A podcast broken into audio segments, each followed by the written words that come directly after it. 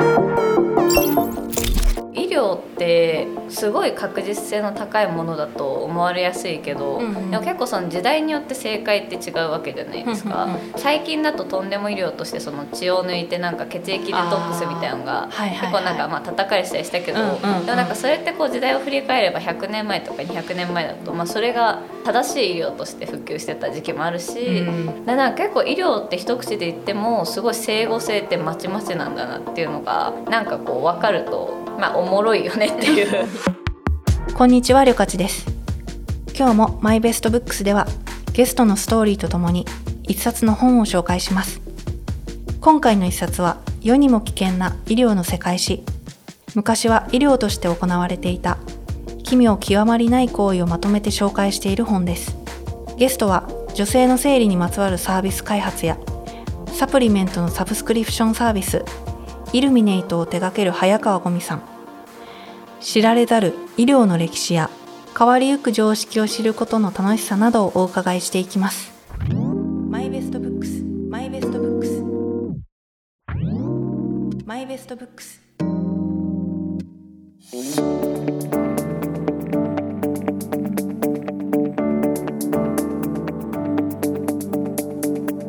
ペスト予防のために子供にタバコを吸わせる。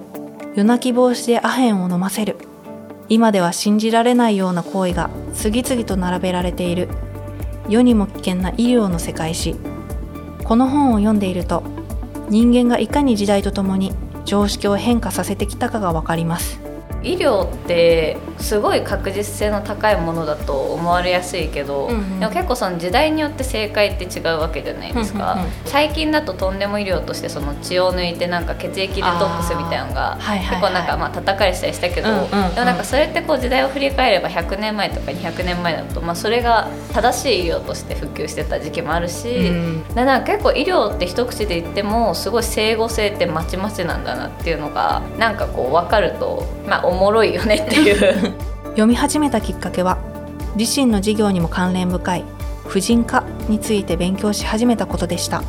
婦人科ってここ100年くらいでやっとその進歩してきたというか1900年代後半に入ってしっかりその産婦人科今の形のものがこう研究とかされ始めているからまあ結構歴史が浅いんだよね。それこそその経血女性の生理の血がなんか聖なるものとされててそれが治療に疲れた場面もあればなんか逆にその不浄なものとして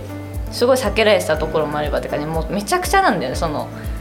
医療の最近の進歩すげえなっていうのと、まあ、だから逆に言うと本当100年200年前までそういう状況が普通にまああった、うんうん。まあ、それこそペストのマスクとかねこの距離が長くなれば息する距離が長くなればうつんないんじゃないかみたいなこう長いマスクつけたりとかもするしなんか結構まちまちなんだなというこの時代の進歩ってすごいなというこの歴史を見るにあたって、あ、婦人科から入って興味持ったってとこかな。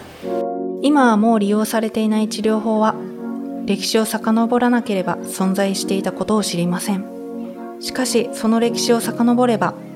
消えてしまった治療法が間違っていた治療以外のものに見えてくることもあるようです早川さんはこのびっくりするような治療を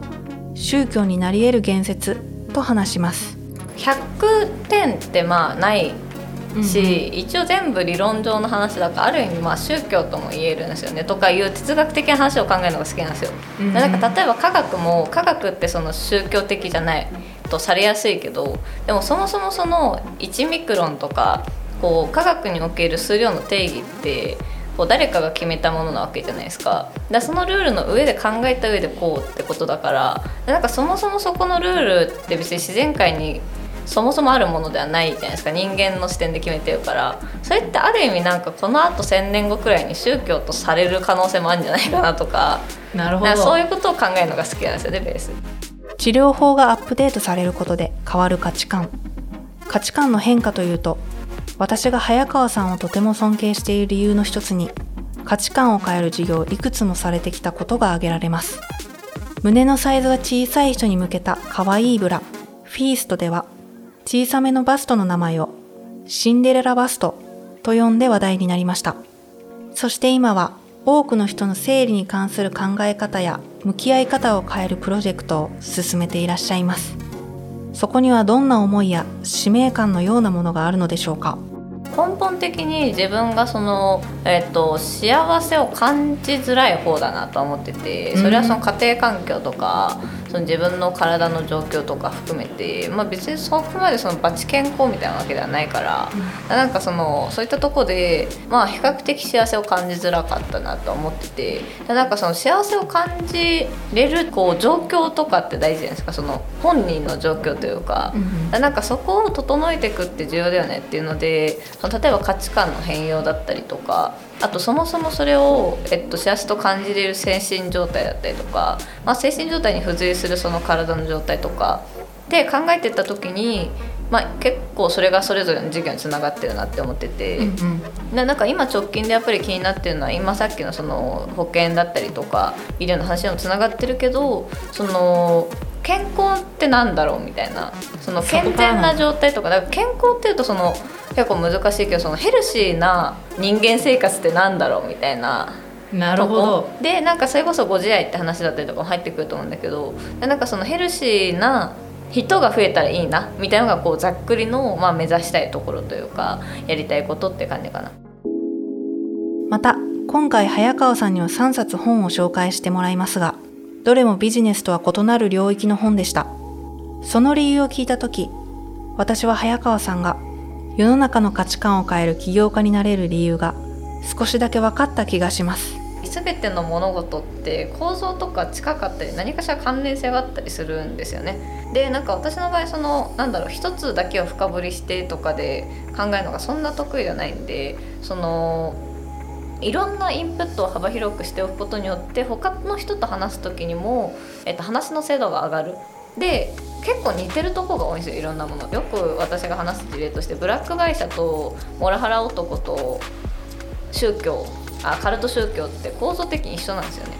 でこれって悪用しなければ通販とかの LTV を上げるみたいな話とかにもなっていきやすいんですよ。そのコミュニティを作るみたいな話になってくんで。だなんか実は構造的に近かったり共通点があったりそれを転用したりすることって割合いろんなところでできて